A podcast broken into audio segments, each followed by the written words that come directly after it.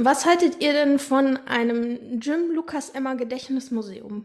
Als Teil des äh, Museums der Augsburger Puppenkiste darf der, dürfte das auf jeden Fall nicht fehlen. Aber vielleicht nicht mitten in eine Wüste stellen. ja, finde ich gut.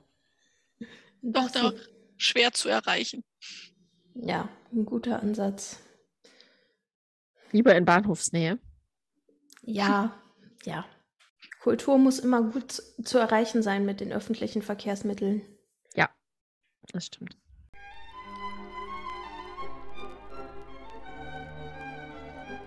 Kiste auf. Für Jim Knopf und Lukas den Lokomotivführer. Folge 3 Von der Wüste in die Drachenstadt.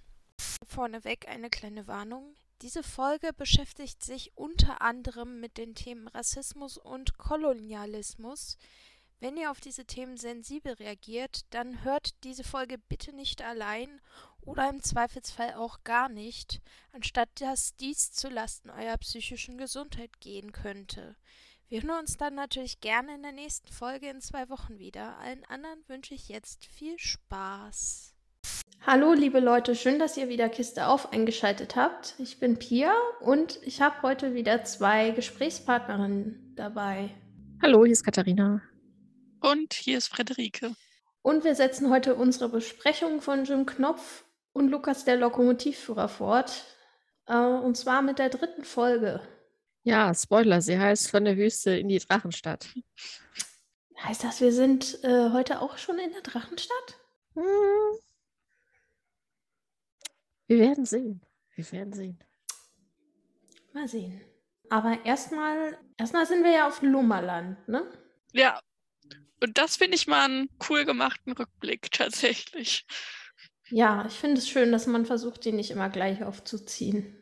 Ja, absolut. Und vor allen Dingen, weil die letzte Folge ja auch, da man gesehen hat, dass sie diesen Brief schreiben und dass der jetzt angekommen ist und sie den lesen, ähm, finde ich schon sehr cool. Oder wechsle ich das gerade? Nein. Ja, ja. Sie, sie lesen den jetzt. Und singen Wobei ihn. sie singen ihn. Ja, genau. Und sie stolpern auch wieder Ja, an, an der Reim mich oder du bist Todzeile. ja, genau. Und ähm, schön ist, dass die Fotos in Schwarz-Weiß sind. Mhm. Und es wird auch so ein bisschen die vierte Wand durchbrochen, dass äh, Herr Ärmel auch ein Foto machen will und sagt, komm mal näher und die Kamera kommt, fährt näher ran. ja, Das fand ich total süß. bitte noch näher. Genau. Und ähm, äh, den Schluss äh, vom Recap, den machen wir dann zwar ohne Brief, aber halt auch ohne Erzähler. Es wird dann einfach nur noch ein kurzer Ausschnitt aus dem Tal der Dämmerung gezeigt. Weil die Genau. beiden haben den Brief natürlich noch in China geschrieben und da waren sie ja noch nicht da. Ja, genau. Es ging ja nur darum, wenn ihr das liest, seid, sind wir schon da. Ja, und dadurch, dass das im Brief noch drin steht, muss auch keiner mehr erklären. Übrigens, das ist dieses Tal da und Genau. Ja. jetzt fahren die da mal durch. Sondern es erklärt sich dann von selber. Mhm. Genau. Und wir waren ja auch damit stehen geblieben, dass sie in der Wüste im Kreis fahren und jetzt überlegen, was sie machen. Ob sie einfach stehen bleiben sollen. Aber dann kommt von Lukas der sehr weise Spruch, weiterfahren bedeutet eine Chance zu haben. Kann man sehr, könnte man jetzt gut drüber philosophieren. Ähm, Ja, also mir fiel da, ähm, mir fiel da ein, äh, ein äh, kurzer Ausschnitt aus der Heute-Show ein, der ähm, bei uns in der Familie so zum geflügelten Wort geworden ist, und zwar Matthias Matschke. Ähm, hier ist nix und hier wird auch nie wieder was sein. ja, genau. Das beschrift, beschreibt die Situation ziemlich gut. ja. Weil die haben da schon ganz schön viel Sand aufgehäuft für die Kulisse, auf jeden Fall. Es ist wahrscheinlich weniger, als es aussieht. Ja, vermutlich schon. Aber dann ist ein guter Kamerawinkel gewählt, dass es so aussieht, als wäre es viel. Ja, auch was, äh, was Kameraführung angeht, sehen wir ja nachher nochmal einen sehr guten Trick mit Herrn Turtur. Also Mhm. der Kameramann wusste definitiv, was er tut. Ja, auf jeden Fall. Aber von wegen, hier ist nichts. Ähm, Sie denken aber ja dann, es wäre was da, weil sie sehen eine Oase, sie sehen Eisberge. Das fand ich auch nicht schlecht gemacht mit der Leinwand oder so, die dann da im Hintergrund ist, wo man das dann so sieht. Also mit heutigem Auge sieht man natürlich, wie das da eingefügt wurde, aber es hat mich jetzt nicht aus meiner Immersion gerissen. Mhm. Und die sehen sogar Lummerland. Genau. Ähm, mir ist aufgefallen, dass dieser Rummelplatz, den wir da sehen, ähm, Archivmaterial ist und zwar äh, ausgeschnitten, gemopst, was auch immer, aus ähm, äh, kommt ein Löwe geflogen. Ah, okay, daher war das. Da, Ja. äh, da will nämlich, ähm, da will der Löwe unbedingt aufs, äh, aufs rundum Rummelfest. Und da sehen wir auch so eine, so eine kurze Rundschau über diesen Rummelplatz. Und Ja, die ja Eisfelsen, schon hat. wo kommen die her? Urmel. Genau, wäre jetzt meine erste Assoziation gewesen, glaube ich aber nicht. Das wäre auch meine erste Assoziation, aber ich glaube, der, äh, ähm, der Eisberg, wo das Urmel kommt, der sieht ein bisschen anders Ja. aus. Hm, Der auch ist ein bisschen größer, schlanker und höher. Mhm. Genau, aber ja, so, wenn man so eine Rummelplatzszene hat mit auch schon so vielen Puppen und so weiter, dann kann man die ja auch gut nutzen. Ja, jeder Dreh kostet ja auch mal Zeit und Geld. Man muss die Kulissen aufbauen. Im Zweifel, wenn man sie nicht hat, muss man sie sogar noch extra bauen. Das kostet richtig. auch mal wieder Geld. Eben und die ganzen Puppen, die man dann da auch für braucht und so weiter, die halt nur in dieser einen kurzen Szene auftauchen. Also, Ja, sowas. Also Puppen, die einfach nur Menge Masse sind, die kann man ja auch aus dem Fundus holen. Aber Mhm. gewisse Dinge, die auffallen, die muss man immer bauen. ja, das stimmt. Deswegen haben sie sich halt auch viel gespart, was hier extra noch beschrieben wird. Also da wird zum Beispiel beschrieben, dass ähm, ein halbes Riesenrad durch die Gegend rollt, als ob es seine andere Hälfte sucht. Ähm, oder dass, äh, dass eine Windmühle auf dem Kopf auf zwei Elefanten steht.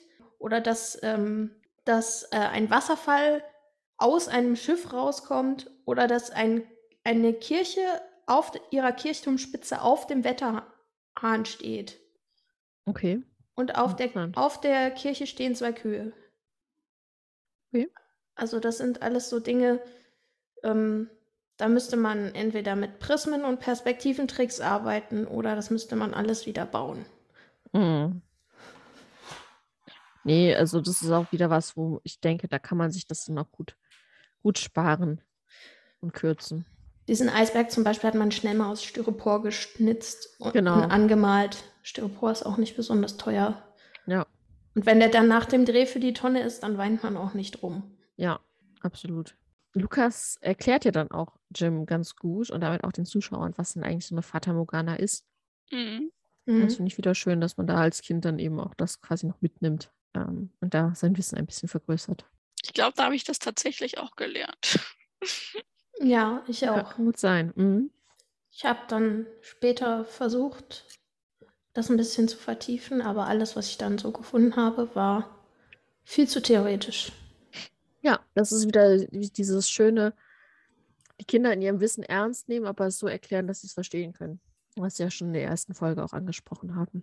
Es gibt noch mal eine ähnliche Stelle in, ähm, in Jim Knopf und die Wilde 13. Da sind sie im Magnetberg und da äh, sind die Gänge so ausgekleidet mit so einem blauen Feuer und da erklärt er halt auch, das ist ein, ähm, das Feuer verbrennt uns nicht, das können wir anfassen, das ist ähm, magnetisches Feuer, St. Elms Feuer.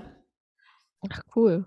Und ähm, das, ähm, da muss man sich auch wieder durch Berge von Literatur wühlen, bis man das verstanden hat. Aber als Kind versteht man das so. Mhm. Ja, Und das funktioniert irgendwie mit Magneten und wir sind ja auch im Magnetberg.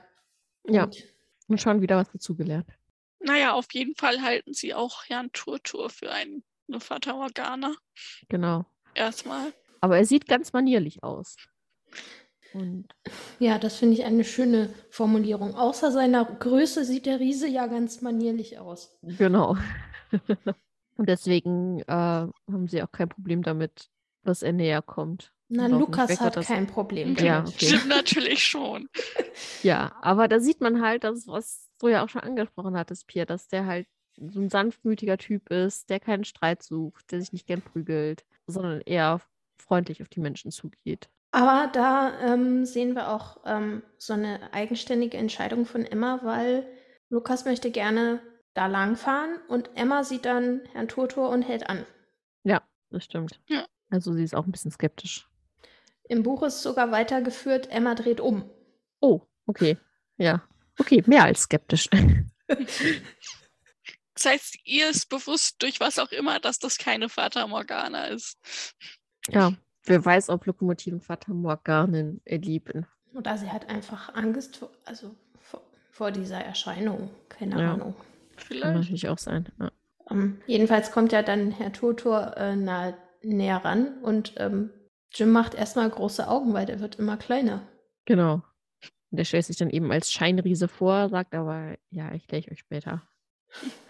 Aber da habe ich, hat es mir dann gefallen, dass er später tatsächlich nochmal aufgreift, dass es nicht einfach nur so ein, ach, ich tue das jetzt ab ist. Ja, aber er, er nimmt die Fragen schon ernst, weil er ist ja, es ja gewohnt, dass alle Leute immer erschrecken. Genau. Aber meistens hauen die dann auch ab und la- lassen ihn, glaube ich, gar nicht erklären. Hm. Er ist schon sehr froh, dass die, dass er überhaupt mal guten Tag sagen darf. Genau. Lädt sie dann zu sich ein. Und ich finde schön, dass er Emma als äh, Eisen, äh, eisernes Wesen, das gezähmt wurde, ähm, zeichnet, weil es, das zeigt nochmal so ein bisschen mehr, dass es eben. Emma ist schon selbstständig und selbstdenkend, selbsthandelnd. Ja, also es wird hier herausgekürzt, aber sie fahren wohl mit Emma in die Oase, weil es schneller geht Ah, und weil okay. Emma dringend Wasser braucht. Ah, ja. Und sie müssen Herrn Tutor echt gründlich über, überreden, dass er in diese Lokomotive einsteigt. Ah, ja. Also sie haben gegenseitig Respekt voreinander. Emma und Herr Turtur. Ja, das setzt sich ja dann später auch fort, als, ähm, als Herr Toto auf Nepomuk trifft. Ja. Ähm, äh, der Riese, äh, der Riese ist nicht nett, weil er so riesig ist und ähm, äh, das will mich auffressen, ich sehe es an seinen Ohren. Ja. genau. Ja, aber die Hütte von dem ist eigentlich ganz, ganz hübsch. So mit Schaukel, Schaukelstuhl, Brunnen, Palmen. Also da kann man es aushalten, denke ich. Denke ich auch, ja. Wie man sich halt so eine Oase vorstellt, ne? Ein Genau. Ich habe ehrlich gesagt überhaupt keine Vorstellung von einer Oase. Ähm, also alle Orte, die ich so kenne, die in der Wüste liegen, sind dann immer gleich so Riesenstädte, die künstlich bewässert werden, so wie Las Vegas Mm, und so. Ja, okay. Das hat dann ja mit einer Oase nicht mehr viel zu tun. Ja, also für mich ist das auch so diese, diese märchenhafte Darstellung einer Oase, irgendwie mit Brunnen und Palmen und man kann schön da sitzen, sich gut gehen lassen, sich abkühlen.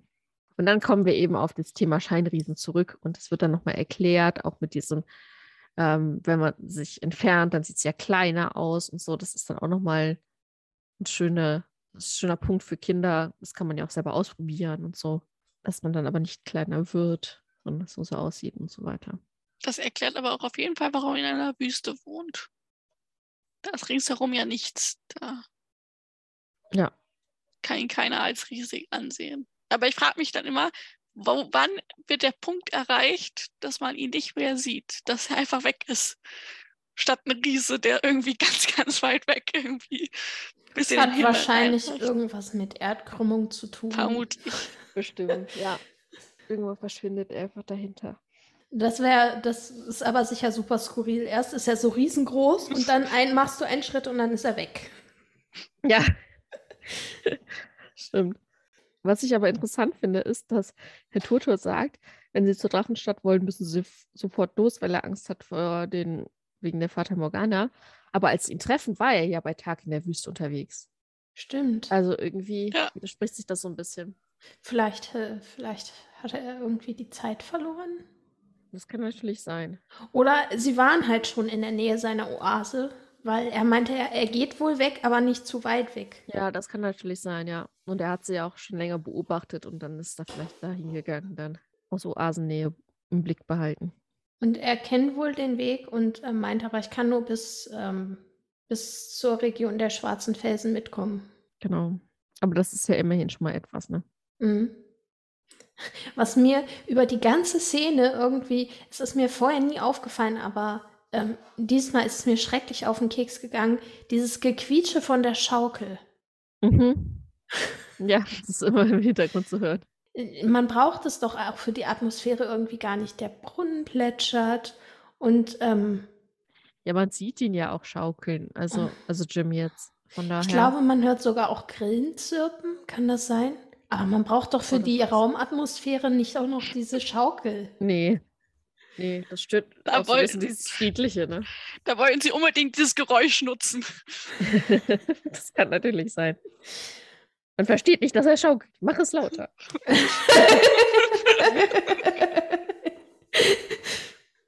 Ich finde, ähm, ich finde sehr eindrücklich, wie, wie dann die nächste Einstellung anfängt. Ich glaube fast, sie haben da einfach ein Stück Pappe mit diesem Ausschnitt vor die Kamera Ja. montiert, weil anders kriegst du doch diese Schwärze nicht hin, oder? Hm, Ja, kann ich mir auch gut vorstellen. Ich glaube auch. Man kriegt auf jeden Fall mit, dass es da ähm, sehr düster ist. Und es hat natürlich auch was Bedrohliches wieder, Ja, Mhm. diese Region der schwarzen Felsen. die alles Licht einsaugen quasi. Ja, und ähm, wo man bloß nicht vom Weg abkommen darf. Ja, das ist quasi das schwärzeste Schwarz, also Vanta Black. Aber das dürfen sie ja nicht benutzen. Weil das darf nur ein Künstler. An dieser Stelle, wer sich mit dem Anish Kapoor und beschäftigen will, das ist ja eine sehr lustige Geschichte. Das schwarzeste Schwarz gegen das pinkeste Pink und so weiter. Und dann ähm, sehen wir nochmal sehr schöne Kameraarbeit und einen sehr schönen Perspektiventrick, als nämlich ähm, Herr Toto sich verabschiedet. Genau. Und er weggeht und immer größer wird. Er scheint so groß. Ja, genau, stimmt. Er wird ja nicht wirklich größer, sondern er scheint immer nur größer. Aber das ist wirklich sehr gut gemacht. Also die, ähm, die Kamera hat so eine leichte Untersicht. Und nach hinten werden halt die, die Sandhaufen immer, immer kleiner. Dadurch wirkt er halt immer größer. Ja, es ist, also die Illusion ist echt super genial gemacht. Es funktioniert total. Mhm. Und ähm, dann fahren die beiden halt, ähm, das ist tatsächlich anders als im Buch, weil im Buch wird gesagt, wenn man, wenn die Sonne sehr hell scheint, dann kann man tatsächlich einen lilanen Flecken am Himmel sehen, der gibt so ein ganz bisschen Licht. Und deswegen schlafen sie die Nacht da aus, vor dieser Region der schwarzen Ah. Felsen. Aber hier fahren sie direkt los. Und jetzt wird ja hier die nächste Einstellung, packt dann wohl ohne harten Schnitt eine Nacht in eine Minute. Und das finde ich ganz schön gerafft, die Ja. Erzählung. Ja, Als ja, sie rauskommen, ist ja Tag, ne? Genau, Ja, und es wird ja gesagt, ähm, äh, ja, äh, schlaf ruhig, die Fahrt dauert eine ganze Nacht. Wo sich dann Jim noch beschwert, dass es halt immer kälter wird. Mhm. Und ähm, Lukas meint halt auch, ähm, ob die Kohlen wohl reichen. Na, sie müssen wohl reichen. Ähm, da wird halt auch gesagt, dass Emma immer langsamer ra- vorankommt und immer mehr Kohlen schluckt, je weiter sie nach oben kommen, weil es halt immer kälter wird. Ah, okay. Ja, das ist natürlich. Ja, äh, Lukas sorgt auch so ein bisschen dafür, dass sich Jim nicht zu viele Gedanken macht. Also er will halt auch, dass er sich keine Sorgen macht. Mhm. Aber man merkt Mhm. schon, dass er, er sich da schon Gedanken macht, also Lukas. und sie Ja, kommen ja hört auch, man schon raus. sie kommen ja auch ein bisschen vom Weg ab. Genau. Ähm, was hier tatsächlich, das wirkt hier tatsächlich so ein bisschen so wie, ach, die dumme Emma hat nicht aufgepasst und fährt vom Weg runter. Aber äh, im Buch ist es wieder so eine Entscheidung von Emma. Also, ähm, dass äh, sie willentlich nicht weiterfährt, weil sie den Weg verloren hat. Ah, okay. Ja, weil da kommt es irgendwie so rüber, als ja, wäre sie einfach vom Weg abgekommen, hätte dann gemerkt, okay, ich fahre nicht mehr auf dem Weg und also, ne, sie wird das ja auch merken, dass sie am Abhang hängt. Und die anderen beiden merken es ja auch. Aber mit dem Aber in dem Trick- Moment ist es halt so, sie will, sie will nicht weiterfahren, weil sie vom Weg runter ist. Sie lässt sich aber auch nicht überreden, zurückzufahren, weil Ah, sie okay. Angst hat, dass sie dann erst recht abstürzt. Ja. Ja, das ist wieder sehr, sehr vermenschlichte Emma. Finde ich schön. Und was hier dann von Lukas, von Jenning als Idee von Lukas dargestellt wird, dass die äh, Dampf ablassen, das ist, löst sich dann eben halt von selber, weil Lukas versucht die ganze Zeit, Emma, mach doch mal was, wir können ja nicht hier stehen bleiben. Mhm. Ähm, das löst sich dann eben von selber, weil er heizt ja die ganze Zeit nach, weil das Feuer darf Mhm. ja nicht ausgehen, das geht Mhm. nämlich nie wieder an. Mhm. Ähm, Emma dampft dementsprechend weiter und dann kommt eben Dampf runter und dadurch, so, dass sie an einer Stelle bleibt, fängt es dann an zu schneien. Und schon wieder haben wir eine Physikstunde. Genau. Naja, ob das in, in Real Life so wirklich gehen würde, dass man einfach. Aber egal. Zumindest Ja, lernst du was über Aggregatzustände. Ja. genau. Und Übrigens das sehr schön nicht reflektiert. finde ich, dass äh, diese eine Einstellung, wo man nur schwarz sieht und diese sich bewegenden ähm, Scheinwerfer. Ja. Schaut mal hier. Ah, wie Ja. schön. Das ist im Buch genauso, die In Abbildung. der Illustration Ja. genau so. Wunderschön. Da merkt man eben doch, wie nah da an dem Buch und auch an den Illustrationen gearbeitet wurde. Das ist echt toll. Ja, und dann ist es endlich so, dass sie weiterfahren können und dann durch sind. Und als sie rauskommen, dann natürlich erstmal geblendet sind von dem, nach dem ganzen Dunklen. Und Emma auch noch. Das fand ich auch süß. Ich hatte so einen zynischen Impuls, als, als der Schnee runterkam und äh, sie wieder sehen konnten. Und Lukas meinte, oh, da haben wir aber Glück gehabt. Da war mein Impuls erstmal so, ja, ihr habt vor allem Glück, dass ihr hinter der Hinterachse sitzt.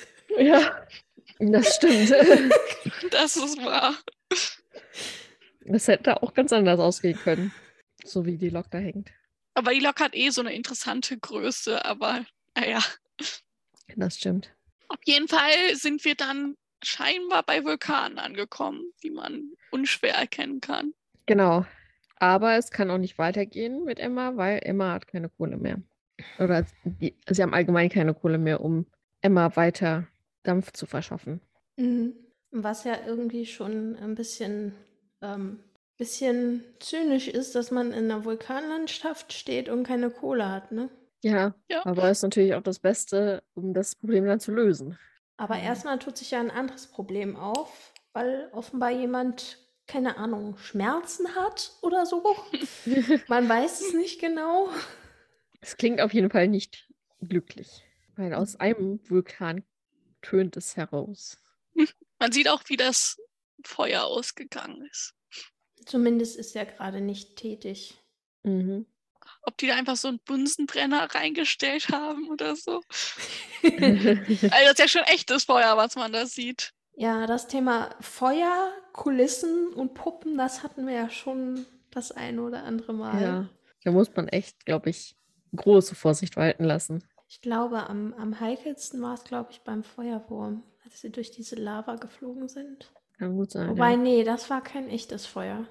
Aber irgendwas beim Kalewirsch war sehr, sehr heikel. Als der, als der, als der Muromisch abgefackelt ist und diese Wunderkerze im Maul hatte. Aber egal, darüber reden wir jetzt nicht. Jetzt treffen sie nämlich erstmal einen Drachen. Genau. Ein Halbdrachen.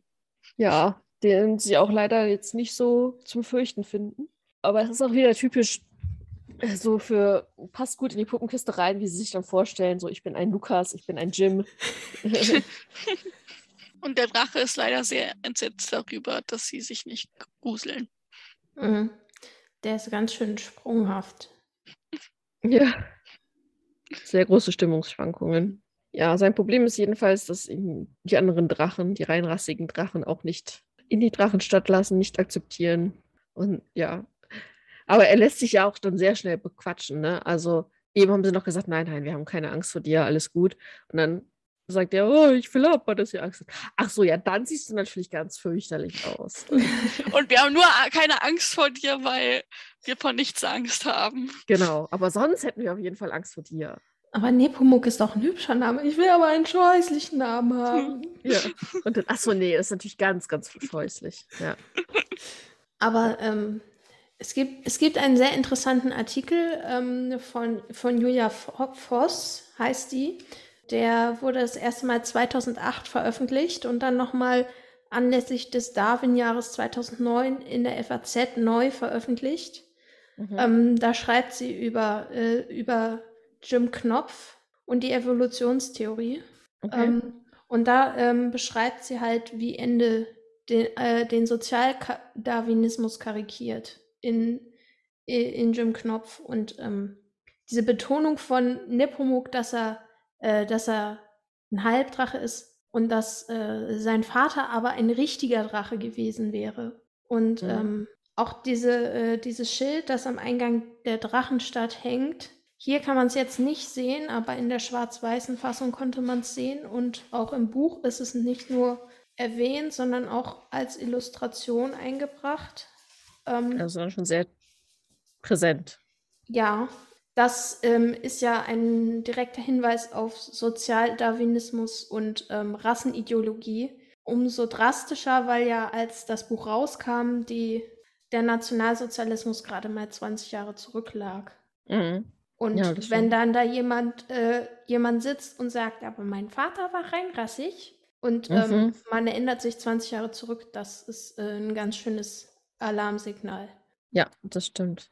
Also, ähm, ich glaube, man versteht es auch heute noch, aber damals war es wahrscheinlich noch präsenter, so diese Formulierungen, weil Ja. es eben noch vorher noch überlebenswichtig war irgendwo.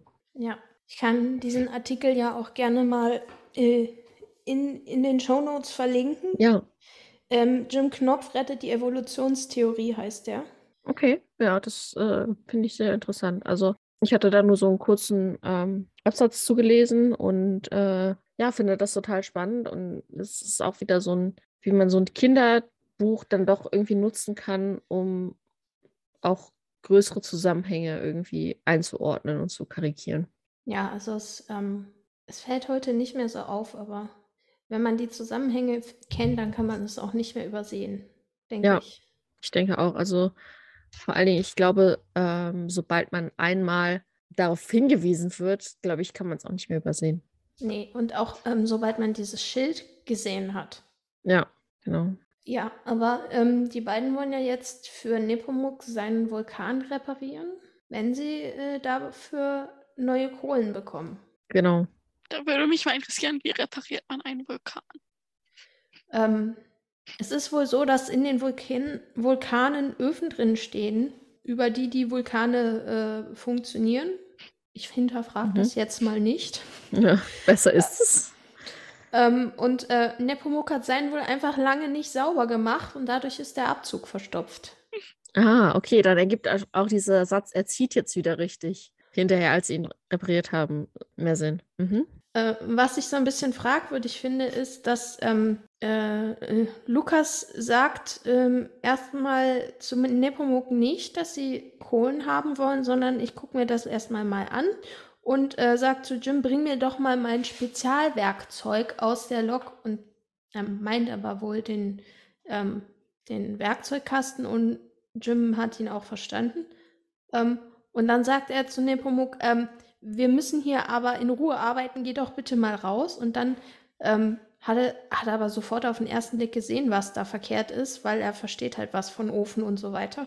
Mhm. Und dann ähm, hämmern, machen sie das sofort frei und dann hämmern sie erstmal eine halbe Stunde an diesem Ofen rum, machen Geräusche, als ob sie arbeiten.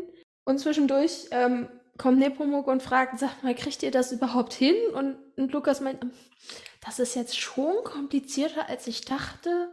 Ja, mal sehen. so. Und als sie dann endlich, äh, als sie dann so eine halbe Stunde rum haben, meint Lukas so, jetzt können wir mal gut sein lassen und zündet den Ofen an und der Vulkan geht an. Und dann kommen sie raus und ähm, Nepomuk fragt dann halt, kann ich für euch auch was tun? Und Lukas meint, ja, ich könnte vielleicht ein bisschen Kohle gebrauchen. Und Nepomuk fängt dann halt an, Kohle für die in die Emma reinzuschaufeln. Und Lukas meint, ich kann das auch selber machen. Nepomuk meint, ihr habt gerade ganz lange, ganz hart gearbeitet. Jetzt mache ich das mal für euch. Und dann sind die beiden erstmal so klein mit Hut, weil sie ihn so Moment. verarscht haben. Oh, ja, aber wenigstens fühlen sie sich dann schlecht dafür. Das ist auch das Mindeste, in ihn so reinlegen. Auf jeden Fall haben sie dann Kohle. Ihre Weiterfahrt. Genau. Und dann stellt sich mir die Frage, wo kriegen sie ihre Materialien für Emmas Kostüm her? Das Ah, habe ich mich auch apropos, gefragt. apropos Emma. Ähm, ist euch mal aufgefallen, wie Nepomuk Emma anflirtet, als die beiden im Vulkan sind? Ja, Ja, aber Emma ist sowieso bei den Drachen echt heiß Ja, begehrt. Also, ja, das ist mir auch aufgefallen. Was haben die alle? Wahnsinn. Ja, Das, äh, keine Ahnung. das ist offenbar, also die Fortsetzung, wenn man Emma schon als Figur konstruiert, dann muss man sie offenbar auch gleich als Hottes Girl konstruieren. Ich Ja, und nicht. sexualisieren. Warum Ja. auch immer. Ich weiß es auch nicht. Ich verstehe es auch nicht. Genau. Dann ist aber auch schön, wie er dann sagt, ich darf nicht den Weg verraten, aber wenn ich ihn verraten würde, dann müsstet ihr da lang. Aber äh, Ja, auch, auch so, auch ja, gut, Lukas. Strategie auch äh, sehr äh, durchsichtig. Magst du die Drachen denn so gerne? Ja. Und ich finde, dann ähm, klingt Nepomuk so ein bisschen, als hätte er irgendwie Erwachsenen zugehört, wie sie schimpfen und das so ein bisschen aufgenommen und die Formulierungen einfach wiedergegeben. So, den müsste man und so. Ja. Mal richtig und so. Ne? Ja, hier, dann macht mal. ja, und die Formulierung dann ähm, ist halt auch wieder so Vokabular. Wie sieht ein echter Drasse, Drache aus? Äh, reinrassig? Ja. Ah, ja. Mhm. Mhm. ja, genau. Arisch wahrscheinlich, ne? Wahrscheinlich. Mhm, genau. Und natürlich ganz besonders muss er aussehen. Blond und Nicht- blauäugig. Nicht vergleichbar. Na, Mhm. hier eher grün und rothaarig. ja, wahrscheinlich eher. Obwohl Nepomuk halt auch genau grün ist und einfach viel mehr wie so ein schräger Standarddrache aussieht. Ja, Na, er sieht halt seiner Mutter ähnlich. Das Ja, die ein Nilpferd ist. Ja. Und es wird halt gesagt, Drachen dürfen keinem Tier ähnlich sehen.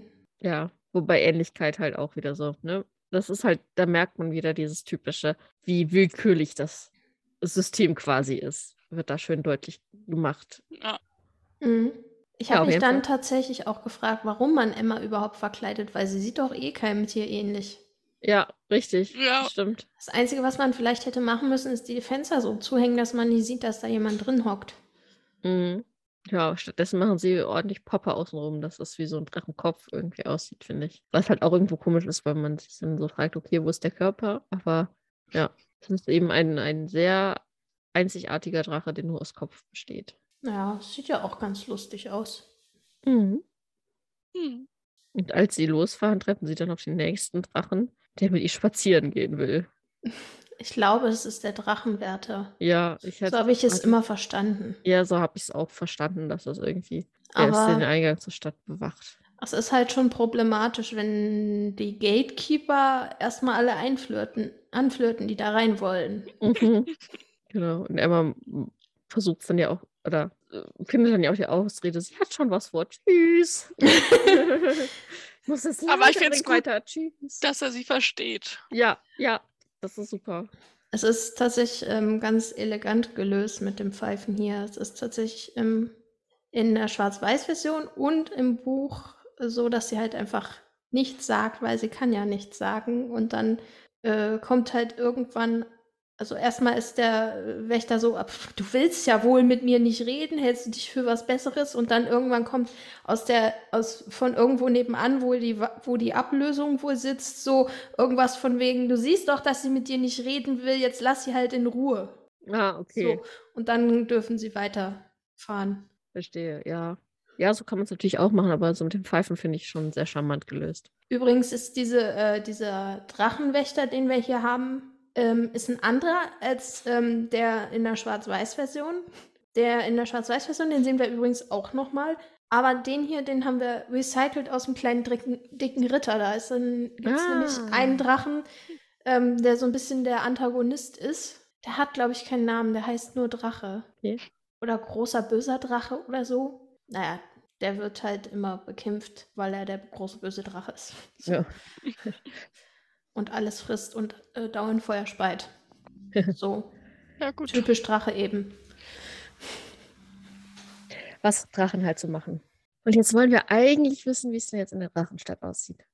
Ja, aber im Gegensatz zum Folgentitel kommen wir gar nicht in die Drachenstadt. Ja, also sie fahren halt weiter, aber leider endet die Folge an der Stelle. Und wir warten, müssen mit Spannung warten, was denn da noch kommt. Ja, sind wir gespannt. Aber die Auflösung gibt es erst in zwei Wochen. Genau. Wir hoffen, ihr seid dann auch wieder mit dabei und äh, machen dann jetzt die Kiste zu. Wir danken euch sehr fürs Zuhören und ähm, verabschieden uns und bis zum nächsten Mal. Bis zum Tschüss. nächsten Mal. Tschüss. Oh, dieser Geier ist wirklich creepy. Vor dem hätte ich Angst. Oh ja, sieht we wesentlich bedrohlicher aus als die Puppen. Puppen sehen halt ganz normal aus wie Geier, ne?